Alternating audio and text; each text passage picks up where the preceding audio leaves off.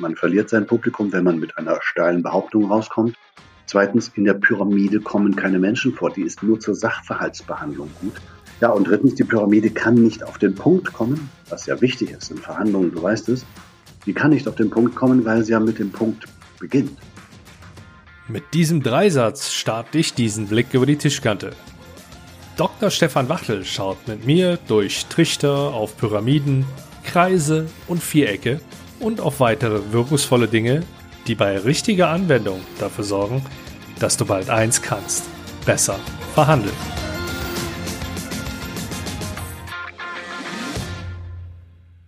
So, jetzt gibt's den Blick über die Tischkante Nummer 44 auf die Ohren. Meine Stimme kennst du ja schon. Falls nicht, ich bin Andy Schrader, unter anderem Host von Besser verhandeln. Es ist schon ein ganzes Weilchen her, da habe ich, nennen wir ihn mal Frank, kennengelernt. Er ist in dieser Abteilung, die im Laufe der Jahre natürlich in eine Business Unit umgewandelt wurde, vom Lehrling über den Gesellen und weitere Fachausbildungen zum Leiter aufgestiegen. Wenn er mit dir spricht, merkst du schnell, dass er sehr genau weiß, wovon er gerade spricht. Eines Tages war er auf einer Weiterbildung. Er als Einkäufer soll dort lernen, wie sein Gegenüber, der Vertrieb, so tickt, so der O-Ton, der aus der Personalentwicklung zu hören war.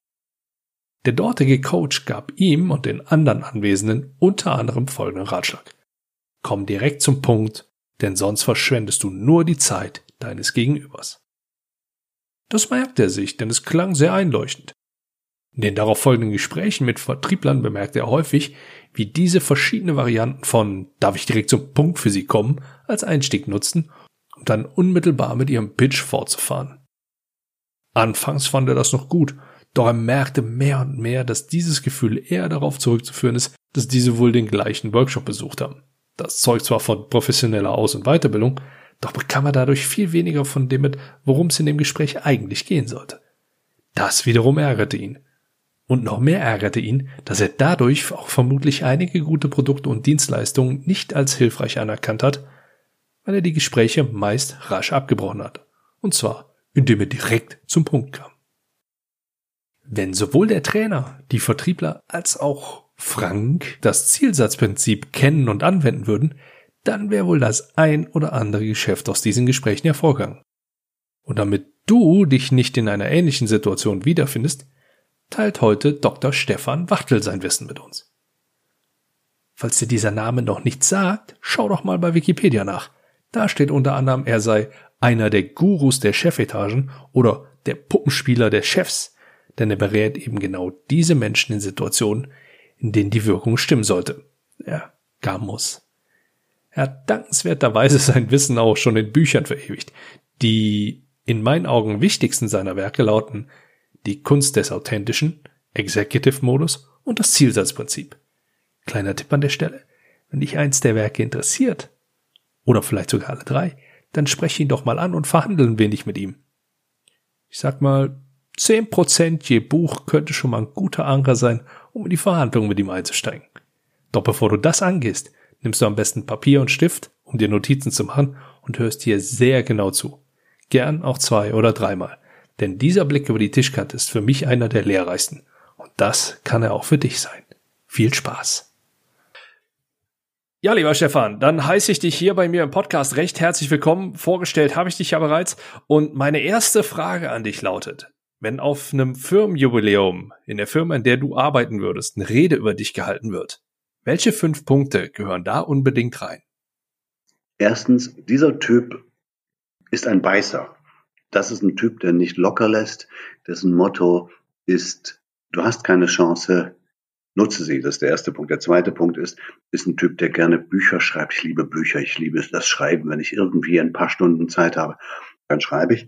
Das dritte ist, ich bin Sprechlehrer von Beruf. Sprechwissenschaft habe ich studiert und mein Ziel war, der beste Sprechlehrer der Republik zu werden. Ob ich das geworden bin, weiß ich nicht. Das müssen andere beurteilen. Aber zumindest war das mal das Ziel. Vierter Punkt. Der Typ reist gerne. Ich bin in der DDR aufgewachsen, hinter der Mauer, war auch mal im Gefängnis eine ganze Weile in der DDR. Und für mich ist Wegfahren ein Wert an sich. Und das Letzte ist, ich liebe Autos. Das passt ja auch dazu. Gut, das, das passt. Ich glaube, das wird eine, das, Also diese Rede kann ja von lang bis, bis ganz kurz und knapp gehalten werden, oder? Ja, möglichst kurz sagt man ja, aber es gibt ja, jetzt sind wir schon richtig tief im Thema drin, es gibt ja eine Differenz zwischen erlebter Zeit und echter Zeit. Es muss nicht kurz sein, es muss nur kurz wirken. Das ist wichtig. Kurzweilig wirken, sodass Menschen sagen, da hätte ich gern mehr gehört. Das ist schon mal die, die erste Note, die ich mir hier mache. Okay, cool. Dann Hast du ja bereits angekündigt, äh, dass wir mit, mit dem Thema Rede über dich halten, ist, glaube ich, sehr, sehr herausfordernd eh, über ja. einen Sprechtrainer eine Rede zu halten, der dann auch noch genau das als sein Thema hat. Wir sprechen heute unter anderem über das Zielsatzprinzip, was auch Titel eines deiner Bücher ist, und konzentrieren uns dabei konkret auf Pointieren in Verhandlungen. Ich mache es zu Beginn meines Podcasts oftmals so, dass ich Dinge definiere, damit auch alle wissen, worüber wir gerade sprechen und es keine Missverständnisse gibt, dann möchte ich das an der Stelle gerne mal machen. Was ist das Zielsatzprinzip? Das Zielsatzprinzip ist eine Methode zur Strukturierung von Reden, Antworten und Texten. Ich habe es vornehmlich mit mündlicher Kommunikation zu tun, aber es gilt genauso gut für Texte. Warum ist das so? Weil wir oft unstrukturiert reden, wenn wir keinen Plan haben, oder schlecht strukturiert, reden und antworten, wenn wir einen Plan haben. Ich glaube, tiefer gehen wir dann im Verlauf der nächsten Minuten noch ein. Da können wir direkt so ein bisschen mit, mit einsteigen, damit wir Zielsatzprinzip uns mal vorstellen können. So wie ich es wahrnehme, hast du die klassische Pyramide, dieses ich komme direkt zum Punkt und, und treffe eine klare Aussage und baue dann das Fundament runter, einfach nur auf den Kopf gestellt. So könnte man es, so einfach könnte man es machen, so einfach ist es auch auf dem Cover abgebildet, so einfach als Trichter wird es auch später mal auf meinem Grabstein stehen. Und das, die englische Ausgabe des Buches gibt es seit ein paar Wochen, das heißt Reversed Pyramid. Und in der Tat ist es so, dass äh, alle gute oder erfolgreiche Business-Kommunikation mit äh, in diesen in dem in der Pyramidenform erfolgt. Wenn ich ein bisschen ausholen darf, äh, es gibt äh, ein paar basale Auf Strukturformen. Das eine ist ein Kasten, das ist der deutsche Ingenieur, der oder die Ingenieurin, äh, die oder der in Kästen redet. Textchart, Text, Aufzählung, also sehr, sehr kantig, sehr langweilig, kein interessantes, kein interessanter Anfang, kein interessantes Ende, ist die erste Form.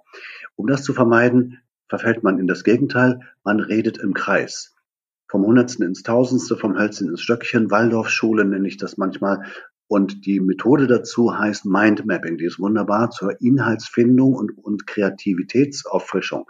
Aber niemand sollte auf die Idee kommen, nach Mindmaps, dieser zweiten Form des Aufbaus zu reden. Die dritte Form ist schon recht professionell. Das ist die Pyramide, die du erwähnt hast. Die wurde, gibt es auch schon sehr, sehr lange, aber die wurde so richtig in die Welt gebracht von zwei Berufsgruppen. Das eine sind Journalisten, die reden und schreiben, die schreiben in Pyramiden Nachrichtenjournalisten, also die News als erstes, dann die Quelle hinterher, dann weitere Einzelheiten. Also in München hat es ein Erdbeben gegeben, Stärke 8 auf der Richterskala, Schwabing wurde teilweise zerstört und dann immer, immer unerheblichere historische Einzelheiten. Erdbeben sind selten, meistens trifft es ja Italien, das letzte Erdbeben in München war 1832. Äh, das ist eine Pyramide für Hard News, für jede Art von Information hervorragend. Strategieberater benutzen diese dritte Form des Aufbaus, diese Pyramide, seit spätestens seit 1985, da ist ein berühmtes Buch erschienen, The Pyramid Principle von Barbara Minto. Das war die Ausbildungschefin von McKinsey in London. Ein großartiges Buch, gibt es in Deutsch auch, das Prinzip der Pyramide. Und das ist die Bibel aller Strategieberater und aller Pitch-Decks, aller PowerPoint-Präsentationen, aller Reports, die es gibt. Executive Summary, ihr kennt das, Exec Sum als wichtigstes obendrauf, dann darunter immer weiter, sehr, sehr logisch, sehr streng logisch, immer weitere Details, hinten Backup und wenn es mündlich präsentiert ist, schmeißt einer seine Brille auf den Tisch und sagt, jetzt reicht's, jetzt ist genug. Wunderbar. Auch das ist gut zur Information. In Lexikonartikeln kommen Pyramiden, also Lexikonartikel sind in Pyramiden geschrieben. Also Frankfurt ist eine große Stadt in Deutschland, hat 660.000 Einwohner, liegt am Fuße des, des Mainz natürlich und äh, wurde im Krieg zerstört und so weiter. Information geschieht in Pyramiden, wunderbar. Es gibt aber bei Spitzenmanagern, das sind meine Klienten, bei wenigen, Gott sei Dank wenigen Spitzenpolitikern, geht es ja darum zu überzeugen. Dafür ist die Pyramide überhaupt nicht zu gebrauchen, aus drei Gründen. Erstens, man verliert sein Publikum, wenn man mit einer steilen Behauptung rauskommt, als erstes. Zweitens, in der Pyramide kommen keine Menschen vor, die ist nur zur Sachverhaltsbehandlung gut. Ja, und drittens, die Pyramide kann nicht auf den Punkt kommen, was ja wichtig ist in Verhandlungen, du weißt es. Die kann nicht auf den Punkt kommen, weil sie ja mit dem Punkt beginnt. Das sind die drei Pitfalls gegen die Pyramide. Deshalb sage ich, seit langem, seit fast 20 Jahren, drehen wir die Pyramide herum. Also ich schreibe Reden und Antworten, meine eigenen natürlich auch, aber vornehmlich die von Klienten, in kleinen Trichtern. Die haben drei Ingredients. Erstens Access to People, also Menschen erreichen. Zweitens Flughöhe, also mit großer Weite, großer Wichtigkeit beginnen. Und am Ende ein Punchpoint, ein Zielsatz. Und das ist eine umgekehrte Pyramide. Die holt Menschen rein und führt sie in wenigen Sätzen auf einen Punkt, macht dann eine Pause und beginnt mit einem neuen Trichter. So sind übrigens gute Reden aufgebaut. Wir könnten, wenn du magst, kannst du reinschneiden, die berühmte Obama Victory Speech von 2008, 32 Pyramiden, äh, 32 Trichter sind das. 32 Trichter. 32 Stück, okay. Ich, Gute Reden. Ich habe einen TED-Talk gemacht vor ein paar Wochen. Der geht jetzt wahrscheinlich nächste Woche auf YouTube. Uh, Disrupting the Conventional Speech heißt der. Auch etwa 30 Trichter. Hm. Also gutes Reden, gutes Antworten geschieht überzeugend in Trichtern. Nochmal die vier Formen, weil wir was zum Hören haben, nicht zum Schauen. Erstens Kasten, langweilig, Engineer Speech. Zweitens Drehen im Kreis vom Hundertsten ins Tausendste Mindmapping, auch gefährlich. Drittens Pyramide, wunderbar für das Informieren, das Wichtigste zuerst, die Details hinterher. Aber wer überzeugen will und motivieren und originell sein, der muss in Trichtern reden, Menschen einfangen, auf eine große Flughöhe heben, ein paar Sätze und dann einen, einen Zielsatz. Und das ist das Zielsatzprinzip. Ich hatte mal auf einer Abendgala, die ich quasi geleitet habe, die Ehre, oder die Herausforderung. Das können wir jetzt mal definieren, wie wir möchten. Unmittelbar nach René Bourbonus zu sprechen, den wir als Guest-Speaker dort hatten. Und der hat halt ähnlich darüber gesprochen, wie ein guter Vortrag aufgebaut ist, aus wie viel Teilen er besteht und, und, und. Direkt danach anzufangen und in die knapp 45 Augenpaare zu schauen, war eine, eine sehr, ja, sehr große ja. Herausforderung. äh, ähnlich wie es jetzt gerade für mich ist, mit jemandem wie dir hier zu sprechen, weil ich gefühlt noch genauer darauf achte, wie ich jetzt spreche und wie ich, wie ich meine Fragen aufbaue. Ja, ja. Also äh, erstens Kompliment. Äh, wir kennen uns ja, also nur über diese, wir haben unsere Stimmen jetzt zum ersten Mal gehört, wir sind ja nicht verkrumpelt, was auch ziemlich gut ist für so ein Interview. Ich kann dir das Kompliment machen, du redest sehr klar, sehr sortiert, angenehme Stimme, du laberst nicht. Also das, ich kann da nur dir erstmal nur Komplimente machen. Zweitens René Bourbonus. René ist natürlich ein Mensch, der befreundeter Kollege, der es nun wirklich kann. Naja gut, aber Angst davor muss man auch nicht haben. Ich denke, das hast du auch ganz ordentlich gemacht. Danke erstmal. Und dann schauen wir doch mal ein bisschen, bisschen weiter. Wir hatten ja auch ähm, pointiert in Verhandlungen halt mit darin stehen. Jetzt haben wir das Zielsatzprinzip grob angeschnitten. Ich packe das natürlich alles in die Show Notes, also wer da in die Tiefe gehen möchte und ähm, sich da noch mal ein bisschen mit beschäftigen möchte, der findet das alles hier bei mir. Ich kann ein paar Grafiken schicken. Gerne. Klar packe ich auch mit rein. Und dann gucken wir doch mal pointieren in Verhandlungen. Ich kenne es so, auch wenn sie jetzt vielleicht gegen das Zielsatzprinzip spricht oder noch nicht das ist, das muss ich noch ver verinnerlichen. Hm, ich kenne es so, dass man wenig spricht, einen eigenen Redeanteil hat, der sehr, sehr gering ist und das, was man sagt, sehr, sehr klar und sehr, sehr deutlich auf den Punkt bringt und nicht noch großartig ausschmückt. Vom ja. reinen Verständnis her und vielleicht ein bisschen provokant gesagt, entspricht das ja nicht dem Zielsatzprinzip, oder? Das stimmt so nicht. Also für Klarheit, Präzision und Kürze bin ich ja auch. Dazu trägt ja eben diese Sortierung, dieser Blick auf das Ziel nach wenigen Sätzen ja durchaus. Und das soll durchaus unterstützen, dass weniger und nicht so viel gelabert wird, dass man leichter auf den Punkt kommt, dass man deutlich auch Pausen macht und ähm, besser pointiert. Also eigentlich widerspricht es dem nicht, glaube ich. Die Frage ist nur, es gibt, glaube ich, auch im Verhandeln gibt es natürlich Gründe für Pyramiden und für Trichter. Das heißt, man kann gewisse Taktiken sicherlich verfolgen, indem man eine Pyramide hinhängt, mit dem, mit einer verschärften, behauptenden Aussage zunächst mal erschreckt und hinterher Details erläutert. Das, da mag es Gründe geben in jeder Verhandlung. Wenn man informiert oder wenn man jemanden erschrecken will oder provozieren möchte, dann benutzt man eine Pyramide. Wenn man aber jemanden irgendwo hinführen will, und so verstehe ich gutes Verhandeln eigentlich als erstes, wenn man jemanden mitnehmen will und auf, nicht hinter die Fichte, aber irgendwo hinführen will, dann sollte man eher einen Trichter.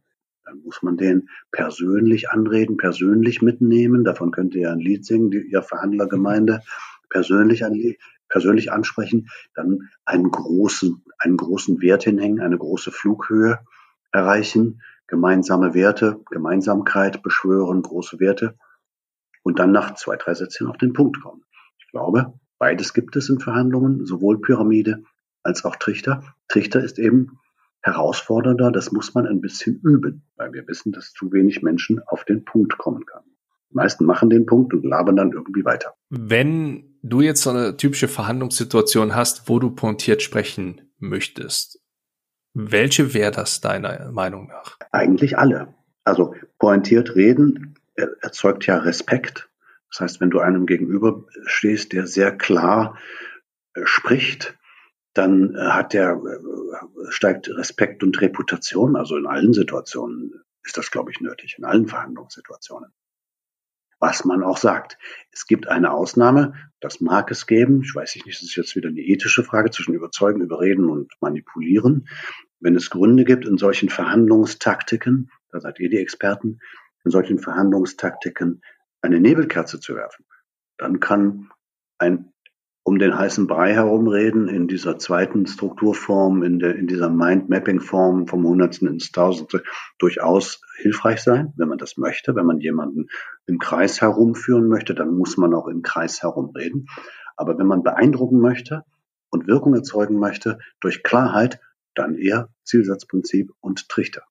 Ich weiß nicht, ob man mein Lächeln gerade hören kann. Ja, nee, habe ich leider nicht gesehen, aber würde mich freuen. Dann, man man sieht es ähnlich wenig im Podcast leider, wie man das sehr gute Hemd, was du extra hierfür angezogen hast, sehen kann. Ja, ja, ich habe extra ein gutes Hemd angezogen. Ich hoffe aber, dass das, äh, dass den Post, den ich bei LinkedIn absetzen werde, wo ich ein Bild von dir mit reinpacke, das Ganze wieder so ein bisschen, bisschen einfangen wird. Jetzt bist du ja schon relativ lange unterwegs und hast auch eine ganze Menge mitgemacht schon in deinem Leben. Was würdest du denn sagen, waren die knackigsten Verhandlungen, die du entweder in Anführungszeichen begleitet hast, wo die Menschen, die du begleitest, die die geführt haben? Oder möchtest du lieber über deine eigenen sprechen? Ich fange mal mit den Klientensituationen an.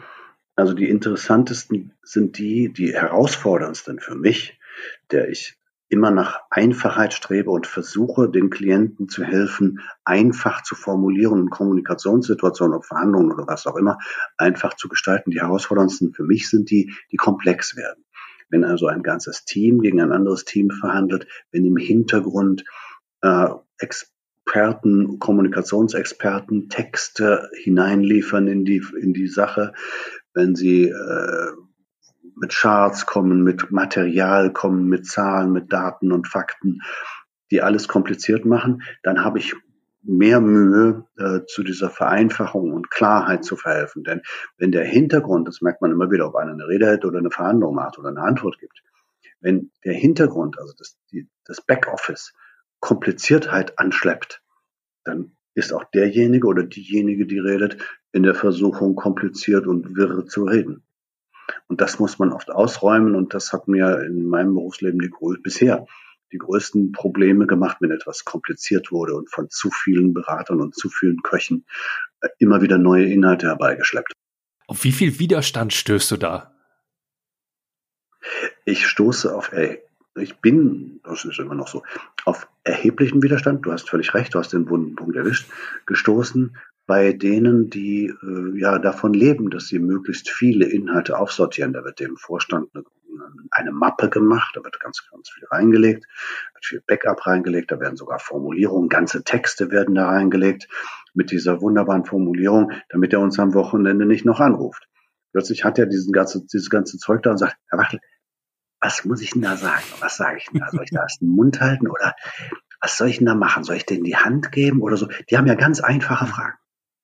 Und wie gesagt, das ist häufig viel zu kompliziert, viel zu viel Text da, viel zu viel, und jetzt sind wir wieder beim Zielsatzprinzip, viel zu verquaste Sprache, die die gar nicht über die Bühne kriegen können. Furchtbar lieb gemeinte Texte werden ausge, ausgearbeitet. Da werden Texte geschrieben, aber Texte sind ja ähm, ein Vehikel aus der Schriftwelt. Es muss ja mündlich gesprochen werden. Und dafür kriegen die oft nichts, außer so ein Coach, bist du ja auch, so ein Coach oder so ein, ja, ein paar Stichwörter.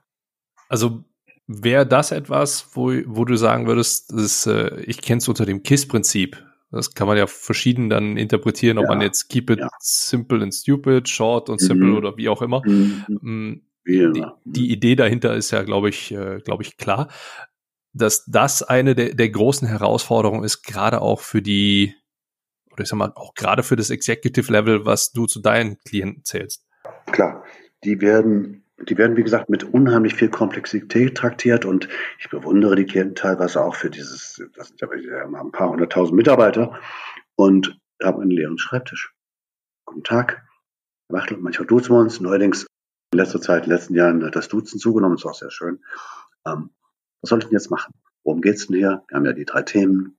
Da fangen wir doch damit an. Was meinen Sie? Sollten wir nicht damit anfangen oder sollten wir darauf enden?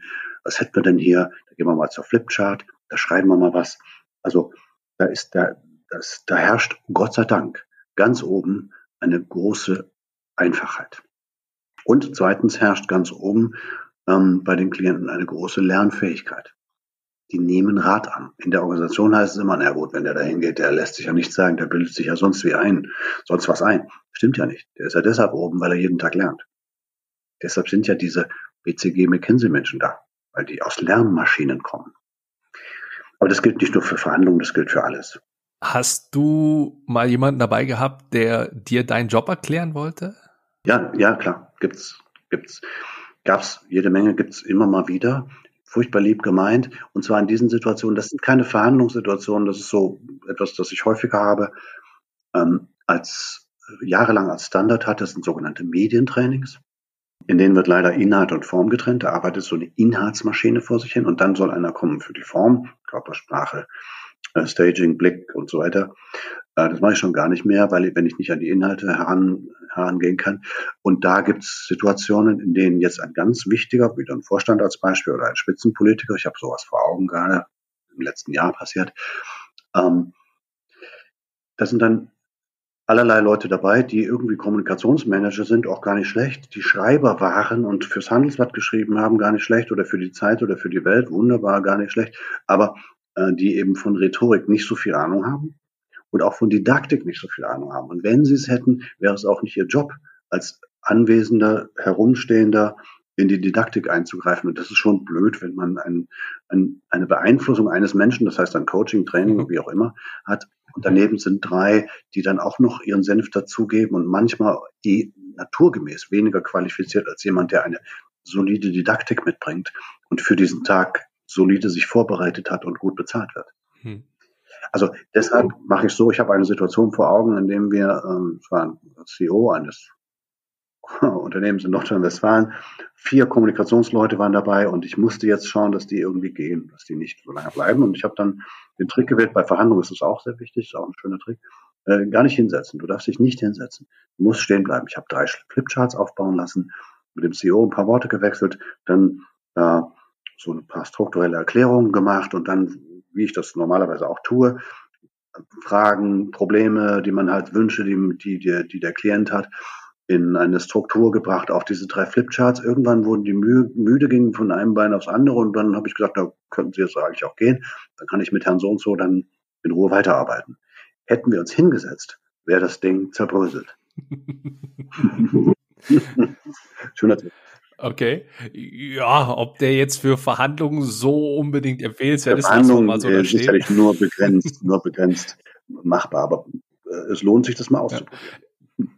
Wenn sie Menschen loswerden wollen. Ich, ich überlege gerade, ob in dem Zusammenhang wirklich, das lassen wir jetzt mal so da stehen, wirklich die richtige Wortwahl ist. Okay, es ist allerdings eine, eine ja, ich, ich pointiere und provoziere gern. Ich habe hm. Spaß dran. Pointierung, das ist ja auch der Untertitel des Zielsatzbuches, äh, Pointierung. Ich würde gerne noch mal ein bisschen auf dich und deine Vergangenheit eingehen. Du hattest in dem Nebensatz erwähnt, und das kann man ja auch gut nachlesen, dass du schon mal im Knast gewesen bist. Und das natürlich in einer, ja. in einer Situation oder in, in einem Land, das es mittlerweile so nicht mehr gibt.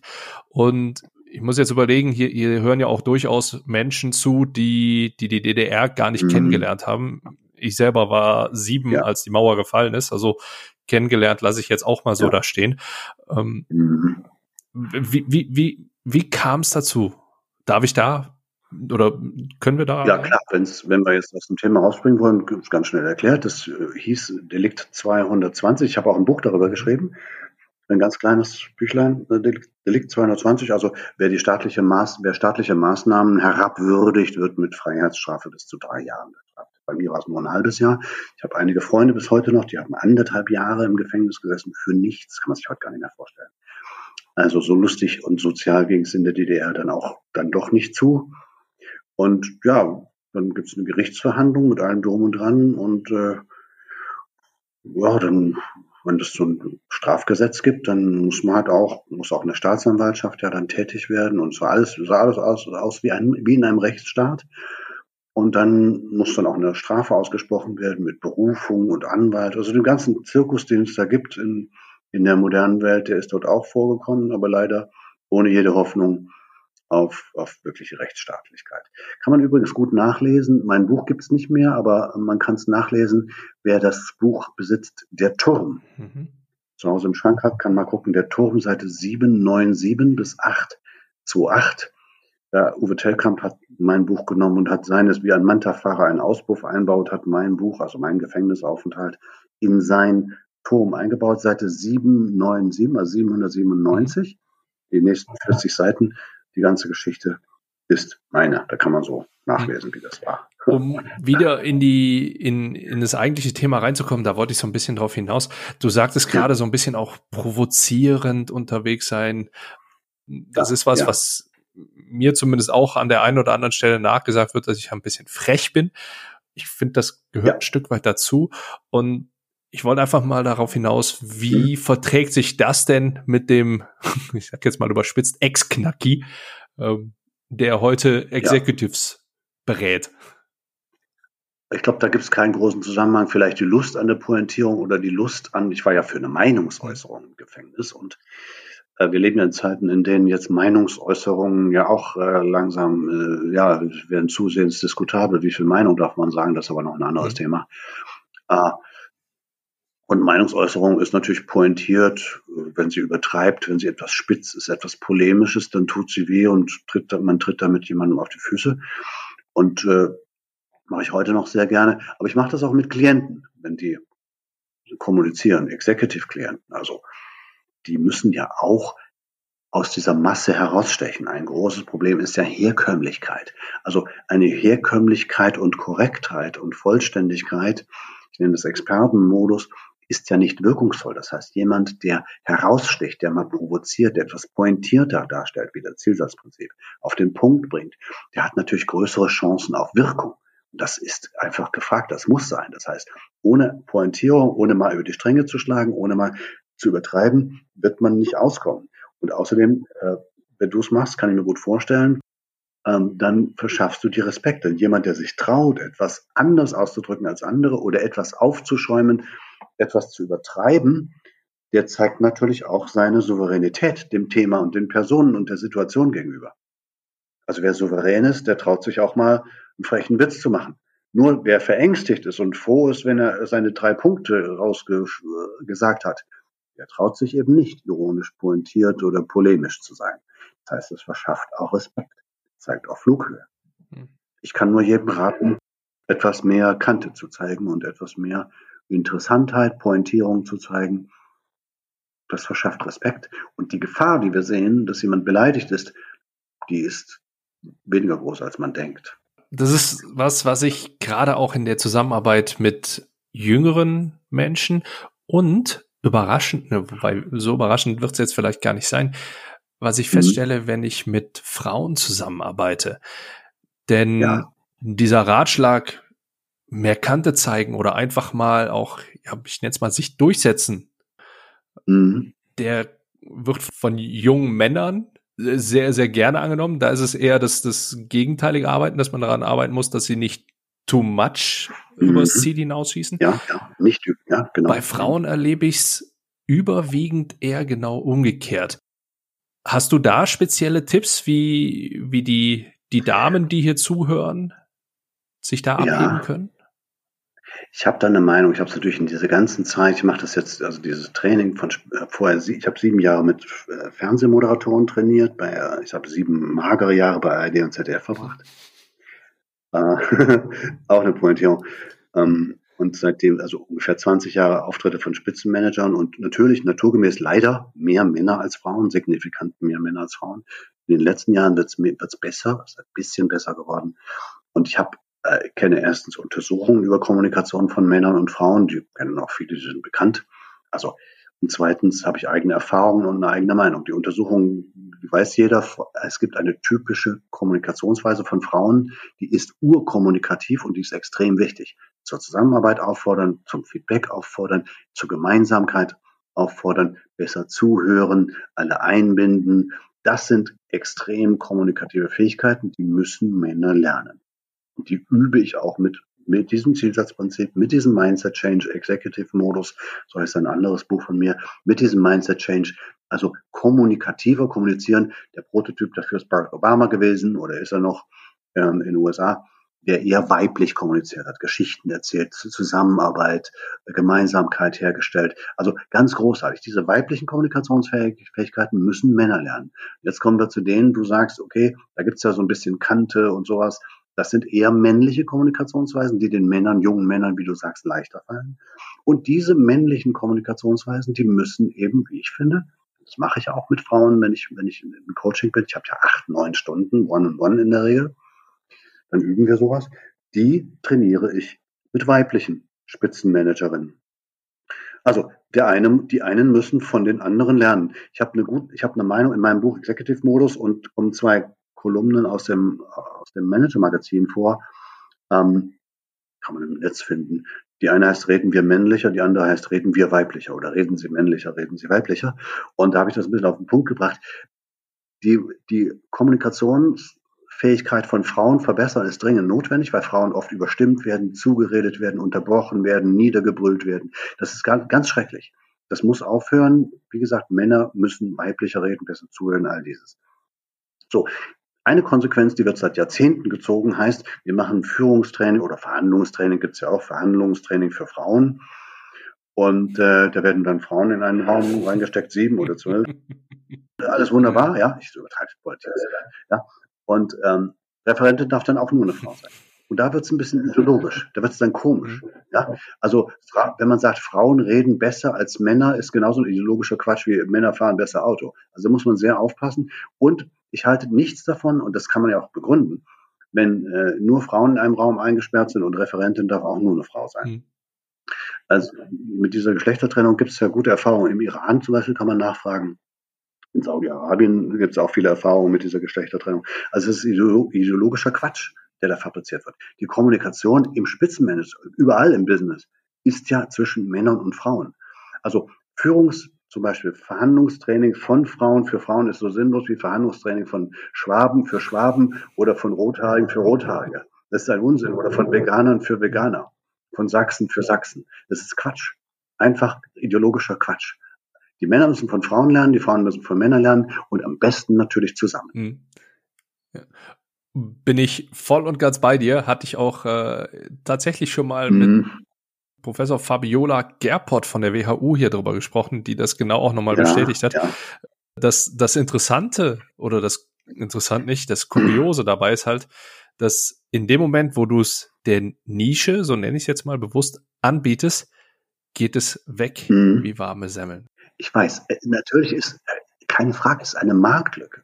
Es gibt natürlich einen riesen Markt für Kommunikationstraining für Frauen. Natürlich gibt es das.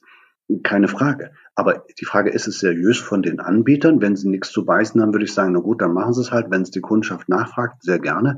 Aber ich muss ja auch, wir müssen ja auch fragen, meistens wird das ja von Unternehmen mhm. bezahlt. Mhm. Und ist es klug von Unternehmen, eine Berufsgruppe in einen Raum zu sperren und dann die anderen nicht da reinzulassen?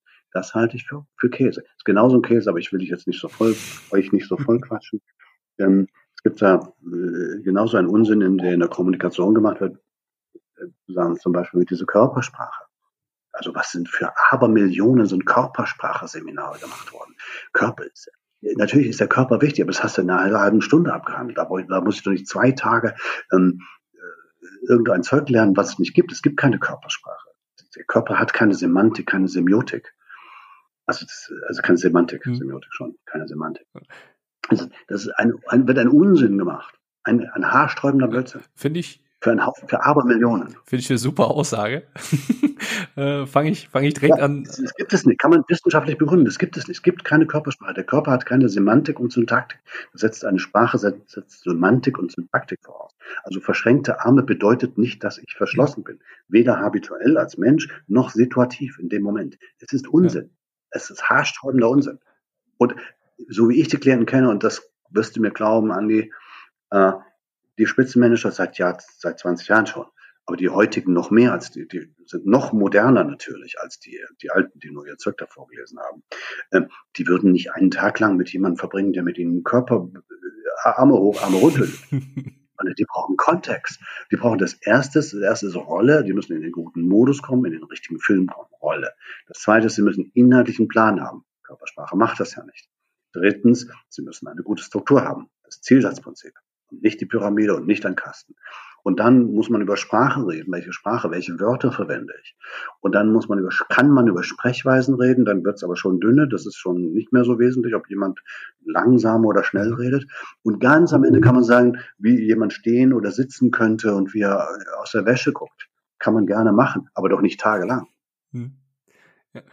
Und ich bin noch so erzogen worden, äh, ich bin noch so von unten erzogen worden von dieser Körperarbeit her als Sprechlehrer. Das war richtig. In der Logopädie ist es nötig, in der Arbeit mit Schauspielern ist es nötig, Körperarbeit zu betreiben. Ich mache es jetzt mal, damit mehr aus der Stimme herauskommt. So bin ich erzogen worden. Also erst atmen, hm, dann Stimme, hm, dann U, dann Mond, dann der Mond ist aufgegangen, also immer von unten nach oben. Aber die Zeit hat ein, ein Spitzenmanager hat keine Zeit für sowas der muss sagen, Moment, was ist meine Rolle? Was, was will ich denn erreichen? Wo will ich denn hin? Was ist mein Plan? Wie beim Verhandeln ja auch. Und dann am Ende kann man sagen, wie er sitzen oder stehen soll. Das ist das Feintuning. Geben wir dem Ganzen noch ein ja, bisschen klar. Berechtigung. ein bisschen Berechtigung darf es haben, sicherlich, aber nicht als ganztägige Veranstaltung. Unsinn. Richtiger. Ich kenne auch niemanden, der, der, der, der dafür also keinen Klienten, der dafür, oder Stimmtraining. Ich komme aus dem Stimmtraining, ich habe selbst Stimmtraining gemacht, mit großer Freude. Also es kann großen Spaß machen. Ich war Logopäde, ich war äh, alles wunderbar. Aber es ist natürlich für im Spitzenmanagement, um die auf, speziellen Aufgaben von Spitzenmanagern zu erfüllen, ist die Stimme zweitrangig. Mhm. Also ich sitze ja, habe gerade einen riesen Grinsen im Gesicht, weil du einfach mhm. gerade mal in den mhm. letzten paar Minuten äh, mindestens zwei Interviews, die ich hier schon geführt habe, auseinandergenommen hast. äh, ich, ich schaue dann später mal rein, kannst mir mal die Links schicken. Äh, noch etwas. Wahrscheinlich kam in diesen beiden Interviews oder in einem vielleicht vor, äh, zu sieben Prozent kommt es auf den Inhalt an. Ne? Es gibt ja so eine Studie von 1968, zwei kleine Studien von Albert Morabian die von diesen Studien sprechen, haben nie diese Studien gelesen. Ich habe das mal gemacht mit einem Kollegen für das Jahrbuch Rhetorik. Dieser Albert Moravian, der würde sich im, im Grab herumdrehen, wenn er wüsste, dass wir sagen, es kommt nur zu sieben Prozent auf den Inhalt an. Warum wird so ein Blödsinn weitergetragen? Ja, weil es Marketing und weil es Menschen sind, die sich mit Inhalten nicht beschäftigen wollen. Wenn du es aber mit Klienten zu tun hast, deren Hauptaufgabe Rolle und Inhalt und Struktur ist, ja, dann passt's nicht. Ja, es ist die Hülle, die dann, die dann trainiert wird und nicht das, was drin ist. Natürlich. Kann man machen, man kann Ratschläge geben dazu. Es gibt wissenschaftliche, es gibt eine Doktorarbeit von 1906 über den Zusammenhang zwischen Körperspannung und Formulierfähigkeit. Ein Grund, warum ich jetzt auch stehe für unseren Podcast und mhm. nicht herumsitze, dass ich besser, ich habe, ich, ich gestikuliere gut, ich will auch ein bisschen Nutzwert mitliefern. Also man sollte eher stehen, auch bei Verhandlungen, wenn es wenn es wichtig wird. Gar nicht schlecht. Es wird kürzer, pointierter, wenn man erstmal einen Moment stehen bleibt, es schon gesagt. Und man kann besser gestikulieren, man kann den Körper besser austarieren. Ich kann pointierter, kurzsätziger reden, wie ich das jetzt versuche. Ähm, das spielt eine Rolle, aber eben nicht die entscheidende. Mhm. Was ich in dem Kontext noch ganz witzig finde, dann drücke ich mal auf den nächsten Triggerpoint bei dir. Authentischkeit, mhm. wie man hier bei uns schon mal gerne sagt, oder die wunderbare Authentizität, was ein geiles Wort ist, um es in einem Podcast zu sagen. Mhm. Ist ja auch so ein Punkt, wo ich zumindest mal meine, von dir was wahrgenommen zu haben, wo du natürlich direkt Hurra schreist, wenn du hörst, wie jemand sich über Authentizität etc. Mhm. auslässt und wie wichtig das Ganze ist. Wie ist denn deine Meinung dazu? Äh, meine Meinung äh, ist ganz klar. Ich habe sie 2014 in ein Buch gegossen und der Verleger, ich, wir und der Verleger und ich, wir hatten die Idee, wir nennen das Buch Sei nicht authentisch. Damit habe ich dann die Menschheit äh, erschreckt und habe viele Feinde mir geschaffen und viele, viele Freunde. Ich habe das dann später als Taschenbuch schön umgearbeitet. Das heißt, die Kunst des Authentischen ist mein liebstes Buch mit vielen, vielen lustigen, schrecklichen Geschichten, wohin man kommt, wenn man nur authentisch ist. Also es ist wohlfeil von Beratern, Coaches, Trainern zu sagen, sei authentisch, sei wie du bist. Warum? Da muss man ja nichts machen, kann man den nur auffordern, den Kunden auffordern, so zu sein, wie er ist. Und der Kunde hört das auch gerne. Das ist ja auch was Schönes, wenn man so ist, wie man ist, ja. Äh, aber es ist didaktisch nicht verwertbar und es führt auch nicht zum Ziel. Weil es geht ja am Ende um Wirkung. In Verhandlungen Wirkung auf den Verhandlungspartner und in Reden und Antworten Wirkung auf irgendein Publikum, Medienpublikum, was immer. Und dann ist es eben gefährlich, wenn man nur authentisch ist. Also immer dann, wenn jemand authentisch ist oder sein wahres Gesicht zeigt, sagt man ja auch so, gibt es ja größte Probleme. Nehmen Sie den Schröder. Gerd Schröder. Immer in der Rolle geblieben. Das Thema war Rolle. Es war sein Erfolgsgeheimnis. Am Ende in der Elefantenrunde ist er authentisch gewesen. Aus der Rolle gefallen. Ja, gefährlich. Fünf authentische Kanzlerkandidaten hatten wir schon oder vier. Der fünfte kommt jetzt dazu. Stoiber, authentisch lässt sich nicht verbiegen, ist schon 60, sagt sein eigener PR-Berater. Steinmeier ist doch kein Schauspieler, sagt sein eigener PR-Berater 2005. Ist doch, Steinmeier ist doch kein Schauspieler. Ja, wäre er Schauspieler gewesen, hätte er die, die Wahl vielleicht gewonnen. Dann kam Steinbrück, der authentischste von allen, lässt sich nicht verbiegen, auch Beinfreiheit, verloren. So, dann kam Martin Schulz, der sagt es noch über sich selbst, dieses authentische Zeug. Also die Menschen wollen authentische Politiker. Ich bin so einer, der sagt es noch über sich selbst. So, wir hatten alle eins, zwei Dinge gemeinsam.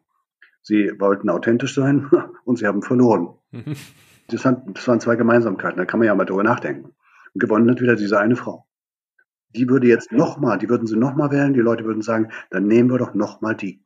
Weil die, du wirst nie lesen, die Merkel hat sich zweimal vom Buffet genommen, hat aus dem Buch abgeschrieben, äh, hat ihren Lebenslauf, hat Geld nicht gemeldet. Das wirst du nicht lesen. Die ist in ihrer Rolle, die weiß, welche Rolle sie spielt und wie, was man zu tun hat, damit man die Rolle erfüllt. Sie ist nicht Angela, sie ist Deutschland. Also, das sind Extrembeispiele, aber also kurzum, nur authentisch sein ist Mist. Man muss eine Vermittlung zwischen, finden zwischen sich selbst und der jeweiligen Rolle. Denn das Thema ist ja worth the money. Ich gehe davon aus, dass wir hier über Menschen reden in einer gewissen Gehaltsklasse dann hat der eine oder die eine Rolle zu spielen. Und wenn wir dann drüber reden, dass jemand sagt, naja gut, ähm, das liegt mir nicht so, das ist nicht so mein Ding, kann ich mit meinem Gewissen nicht verantworten. Ich habe es mehrfach gehört, wörtlich. Dann sage ich als Berater, rate mal, Andi. Dann sage ich, ja, dann musst du, musst du kündigen. Wenn du es mit deinem Gewissen nicht verantworten kannst, für eine Bank zu arbeiten, dann, dann gehst du halt nicht zur Bank. Musst du kündigen bin so ein bisschen froh, dass du das genauso darstellst, denn die Einzelfolge, die ich zu diesem Thema gemacht habe, die sagt halt genau das aus. Ah. Also eine der, der Aussagen, die ich mhm. immer gerne getroffen habe, ist, wann, wann bin ich überhaupt authentisch? Ja, also ich, ich werde in einer Verhandlung mit einer sehr hohen Wahrscheinlichkeit nicht so sprechen, wie ich zum Beispiel mit meiner kleinen Tochter spreche. Ja, klar. Ganz anders. Dann habe ich halt eine Vaterrolle in dem Moment und in der anderen Situation Rolle. bin ich halt der Verhandlungsführer. Genau, in der Rolle. Rolle. Das und Thema ist Rolle. Und ich gebe halt auch diesen Tipp weiter, weil ich, ich höre halt auch oft, ja, so mit den Forderungen oder auch mal hart sein oder so, das bin nicht ich, das kann ich nicht. Ist ja gut, hey, dann lass es sein, nur. Dann lässt es halt. Dann schickst du den genau, Peter oder den Thomas hin. Wenn du es halt eben nicht machst, wunder dich nicht, wenn du nicht das erreichst. Genau. Denn das, das, genau. das ist dann ein Widerspruch mhm. an sich. Ja, ich meine, es in, in den meisten Fällen funktioniert das, was wir beraten ja, wenn es denn entsprechend umgesetzt wird. Ja, wenn es solide, weil wenn es, davon gehe ich aus, solide begründet ist, dann, wenn es umgesetzt wird, die guten Klienten sagen, wenn sie Vertrauen haben zu einem Coach, Trainer, Berater, dann hinterfragen sie ja nicht alle fünf Minuten, stimmt das denn auch, will ich das denn auch, sondern sagen die, das ist jetzt mein Mann, ich habe von dem gehört, der ist gut, ich höre jetzt auf den Rat, das ist der Spezialist für dieses Thema, der sagt dann, Herr Schrader, was soll ich machen? Herr Achtel, was mache ich denn da? Was, was hätten Sie da für eine Methode? Klar, dann wird es umgesetzt. Die Schlechten sagen am Ende eines Coachings, ich habe das nur drei, vier Mal im Jahr, 1b, meistens 1a. Aber 1b sagt dann nach einem Tag, naja, ich mache das ja schon ganz gut und ich will da mehr so, will mich da nicht so verbiegen und ich kriege ja von meiner Frau auch schon gute Feedbacks. Das sind die Schlechten. Die Guten sagen, können wir noch eine Stunde machen? Hätten Sie nicht noch jemanden, Sie haben da vorhin jemanden erwähnt, Herr Wachtel, äh, da aus Berlin, da geben Sie mir mal die Nummer von dem, da kann ich vielleicht von mhm. dem auch noch was lernen. Das sind die Guten. Und die Guten sagen übrigens authentisch und Rolle. Die Schlechten sagen, die müssen mich doch nehmen, wie ich bin. Du kennst diesen Satz. Wir kennen den alle. Die müssen mich doch nehmen, wie ich bin. Das sind die Schlechten. Die Guten sagen, ja. was ist meine Rolle? Was soll ich denn da machen? Wie? Oder worth the money. Was muss ich tun, damit ich hier mein Geld wert bin? Hat mal einer mhm. pointiert gesagt. Ja. Darum geht's. Jemand, der auch sehr gut reden kann, war dein Vorgänger hier bei mir im Podcast im Interview. Und der hat eine Frage an dich. Die spiele ich dir jetzt mal vor. Guten Tag, Dr. Stefan Wachtel. Hier spricht äh, Professor Weidner, der Kriminologe und Aggressionsforscher. Und mich würde interessieren, wie viel scharfe Rhetorik der Karriere hilft und ab wann es schadet. Äh, lieber Professor Weidner, ich habe viel von Ihnen gehört, hab, äh, kenne auch mindestens eines Ihrer Bücher. Ähm, Sie pointieren das sehr gut, es gefällt mir gut. Wir haben eben auch mit Andi darüber gesprochen, wie sehr man pointieren und verschärfen sollte und würzen sollte. Ich bin ganz klar Ihrer Meinung. Mehr Würze ist besser, mit Grenzen natürlich. Also Würze hilft aus der Herkömmlichkeit heraus. Mehr Schärfe, mehr Pointierung, mehr auf den Punkt bringen, ähm, bringt aus dieser Herkömmlichkeit oder aus dem Einerlei heraus. Am Ende gibt es nur eine Grenze und die heißt wieder, hatten schon, Rolle. Wenn es zur Rolle nicht passt, dann muss sich jemand benehmen und dann darf er eben diese Schärfe nicht abschießen, diese Rakete nicht abschießen, die er gerne oder die sie gerne abschießen will, dann muss er sich benehmen und lieber auf die Zunge beißen. Ich glaube, das ist eine Antwort, mit der der liebe Jens sehr gut leben kann und auch du, liebe Zuhörer oder liebe Zuhörerin, ein bisschen was anfangen kannst. Stefan, wir haben schon eine ganze Menge besprochen und damit das ein wenig klarer wird und die, die Learnings auch nochmal so, so ein bisschen hervorstechen, fasse ich das Ganze jetzt mal kurz zusammen, zumindest ein paar Punkte, die ich mir nebenbei notiert habe, die für dich, lieber Zuhörer, lieber Zuhörerin, interessant für deine Verhandlung sein könnten. Zu Beginn hatten wir davon gesprochen, dass eine Struktur in der Rede auch oder generell in dem, wie du sprichst, extrem wichtig ist und dafür sorgt, dass du Klarheit in deinen Aussagen hast und dass man dir gut folgen kann. Das ist auch für Verhandlungen extrem wichtig. Das bedeutet nicht, dass ich ein Drehbuch habe und da dann starr nach vorgehe und alles so zu dem Zeitpunkt passieren muss, wie ich es mir in der Vorbereitung ausgemalt habe, das nicht, sondern es bedeutet, dass ich einen klaren roten Faden habe und eine Struktur habe, wie ich in der Verhandlung vorgehe. Das ist etwas, was ich halt hier raus mitnehme.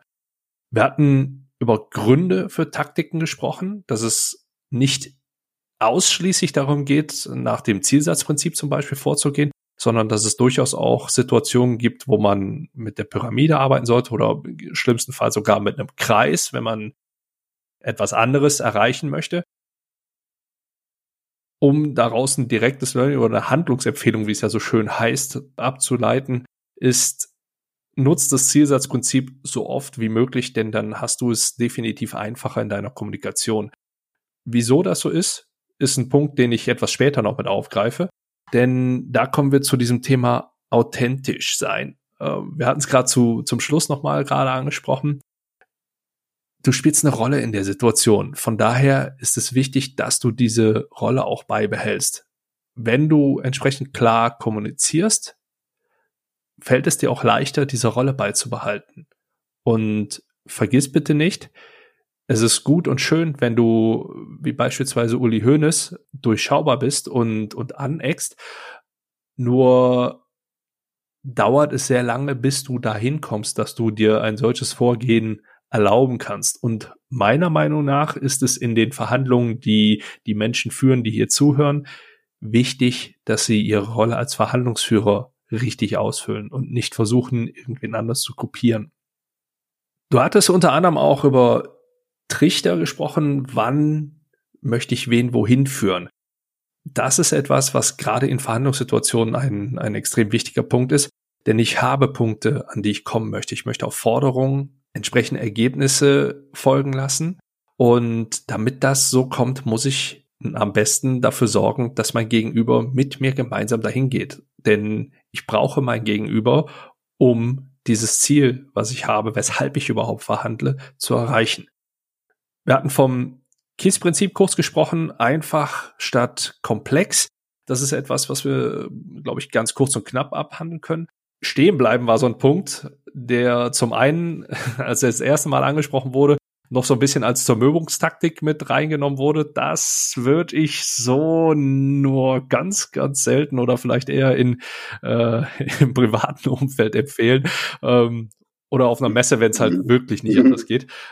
Du hast aber im weiteren Verlauf auch nochmal einen interessanten Punkt dazu gebracht, und zwar, dass du anders sprichst, anders wahrgenommen wird und wirst und auch anders agierst insgesamt, wenn du stehst. Und das ist ein sehr, sehr spannender Punkt, den ich gerade jetzt wo sehr viele Verhandlungen auf einmal über Videokonferenzen etc. geführt werden, nur empfehlen kann. Also ich führe die Verhandlungen, die ich über einen Videocall führe, definitiv nicht mehr im Sitzen, schon lange nicht mehr, sondern ich stehe dabei an einem, an einem höhenverstellbaren Schreibtisch und äh, habe dann auch die Kamera auf Augenhöhe.